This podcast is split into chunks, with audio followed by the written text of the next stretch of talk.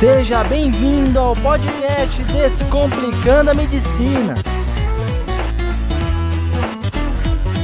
Fala rapaziada do Descomplicando a Medicina, tranquilão? Esse podcast vai trazer para você que tem aquela dúvida em saber e diferenciar o que, que é a raquianestesia da epidural ou a peridural. Apesar das duas serem aplicadas no mesmo local do corpo, que é a coluna, a medula, na verdade, a gente tem uma completa diferença entre as duas, tanto no início de ação, o tipo de ação, a duração, entre outros que eu vou falar. Mas antes da gente começar a falar sobre a anestesia propriamente dita, nós temos que falar sobre principalmente o efeito que a anestesia vai causar da medula para baixo, ou seja, do ponto que você vai fazer anestesia para baixo do seu corpo, baixo da sua coluna.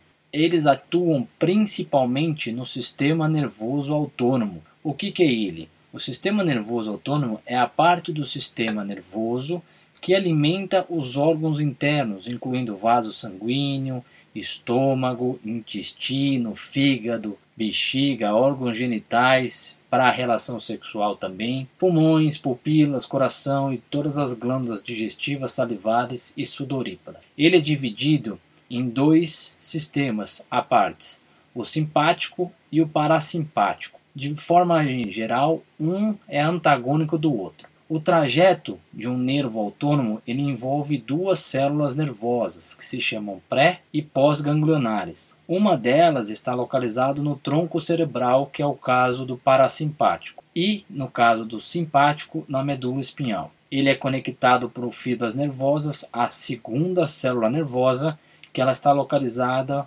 em um grupo de células nervosas chamados gânglios autônomos. As fibras nervosas pós-ganglionares é que vão se conectar com todos os órgãos do corpo. A maioria dos gânglios na divisão simpática está localizado bem ao lado de fora da medula espinhal, sendo chamado então de tóraco lombar. Ela é paravertebral e a sua célula pré-ganglionar é pequena e a célula pós-ganglionar é muito grande. Já os gânglios da divisão parasimpática são ao contrário, eles são localizados muito próximos ou mesmo nos órgãos que eles estão conectados. Então a, fibra pré-ganglionar é muito grande e a fibra pós-ganglionar é pequena. Vamos falar então o funcionamento desse sistema nervoso autônomo. Ele, obviamente, como eu já falei, controla todos os processos internos do corpo, tais como os seguintes: controla a pressão arterial, frequência cardíaca e respiratória, temperatura corporal, digestão através do peristaltismo, afeta o metabolismo, assim como o peso corporal através de hormônios e enzimas, e estabelece o equilíbrio de água e eletrólitos, como sódio, cálcio, por exemplo, atua na filtração glomerular renal, produz ou inibe a secreção de saliva, suor, lágrimas, também atua na, na facilitação ou na retenção urinária, do esfíncter anal para defeca, defecação e da resposta sexual. Muitos órgãos são controlados basicamente pela divisão simpática ou parasimpática, e às vezes essas duas divisões ela têm efeito oposto, como por exemplo a vasoconstrição pela atividade simpática, que vai aumentar a pressão, e a vasodilatação parasimpática, que vai diminuir a pressão. Por outro lado, a frequência cardíaca pelo simpático aumenta, da taquicardia, e a estimulação cardíaca negativa pelo parasimpático vai causar bradicardia.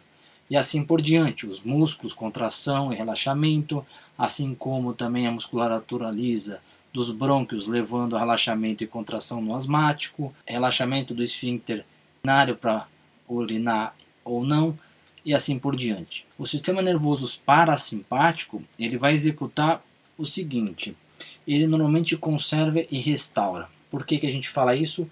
Porque o sistema nervoso simpático ele é relacionado com o estresse, com a fuga. Mas vamos falar primeiro do parasimpático. Ele causa redução da frequência cardíaca, diminuição da pressão arterial, estimula o processamento dos alimentos pelo trato digestivo porque ele aumenta o peristaltismo. O sistema simpático é ao contrário. Ele é aquele sistema que a gente deflagra quando nós estamos com medo, quando estamos com é, sintomas de estresse, tentamos pensar mais rápido, correr mais rápido em situação de perigo. Mas tem dois neurotransmissores que eles são basicamente bem específicos de cada tipo do sistema nervoso autônomo, a acetilcolina e a norepinefrina.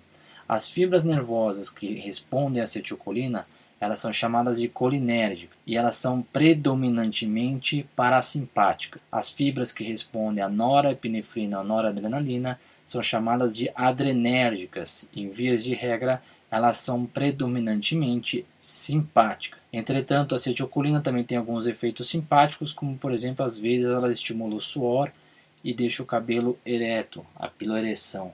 Bom, falando sobre o sistema nervoso autônomo simpático, por que, que é tão importante para fazer e saber na hora de realizar a raquianestesia ou a epidural? Porque toda vez que nós cessamos essa comunicação do sistema nervoso autônomo com o central, toda a regulação desses órgãos abdominais e do corpo também se perdem. E aí você pode causar uma grande vasodilatação, com uma grande hipotensão, isso leva a sérias consequências como, por exemplo, infarto, AVC, desmaio, tonturas, entre outras. Também temos que observar o risco de trombose venosa e assim por diante. Agora vamos falar exatamente o que cada um representa, cada tipo de anestesia representa. Vamos começar então pela raquianestesia. A raquianestesia é uma anestesia pontual, você faz uma vez só, faz e aplica o anestésico local dentro do espaço subdural. O que, que é isso? A coluna vertebral ela é revestida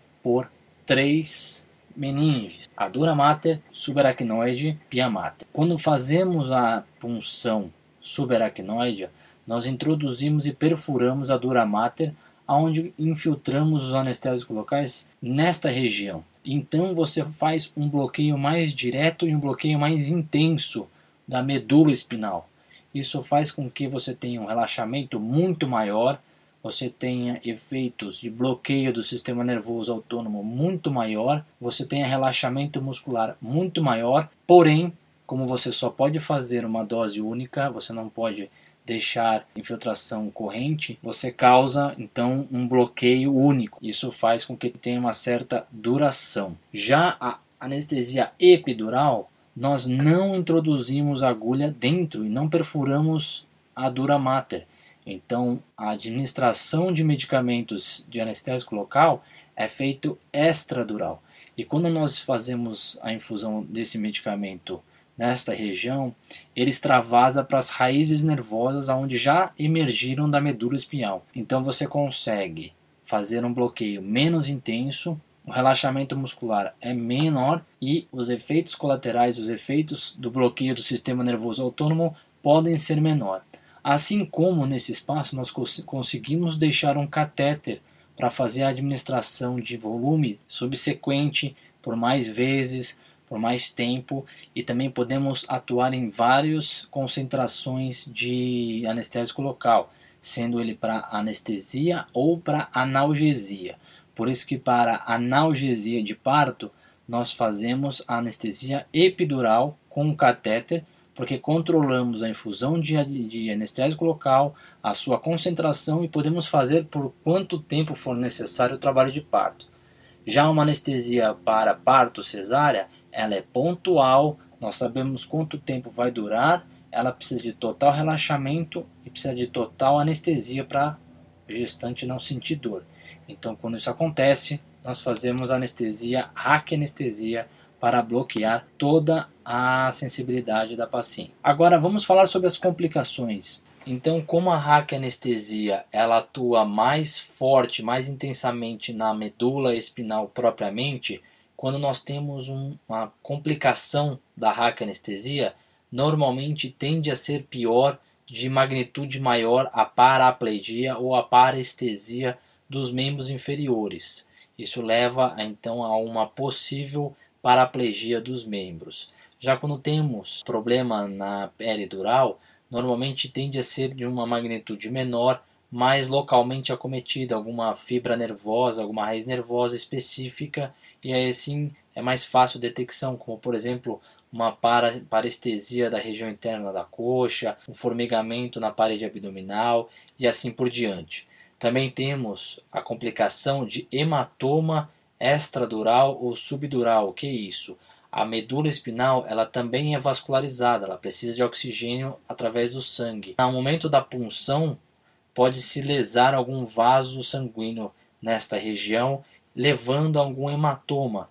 E este hematoma vai crescendo e vai comprimindo a medula, vai comprimindo as raízes nervosas, podendo sim levar uma paraplegia por isquemia neural. Isso é gravíssimo, isso leva a complicações graves, irreversíveis, que tem que ser observado rapidamente para fazer o tratamento através de cirurgia. Então, pessoal, espero ter ajudado e descomplicado o tema para que a partir de agora você saiba qual a diferença entre uma anestesia e uma epidural, para não sair falando que as duas são iguais e saber a diferença quando você for realizar um tipo de cirurgia. Toda vez que nós vamos realizar uma cirurgia abdominal de um tempo curto determinado, provavelmente você vai fazer uma anestesia. Toda vez que você vai fazer uma cirurgia que vai necessitar de uma analgesia posterior, provavelmente você vai fazer uma epidural. Então, se você tiver alguma dúvida, ficou com alguma dúvida aí, escreva pra gente, deixe o um comentário lá no Instagram, arroba doutorzanata, ou então acesse o nosso site www.descomplicandomedicina.com.br ou então veja nossos vídeos lá no YouTube, na playlist Descomplicando a Medicina. Muito obrigado, pessoal. Valeu pela audiência aí, por você ter escutado até o final. Fique de olho nos próximos podcasts e um grande abraço. Até logo.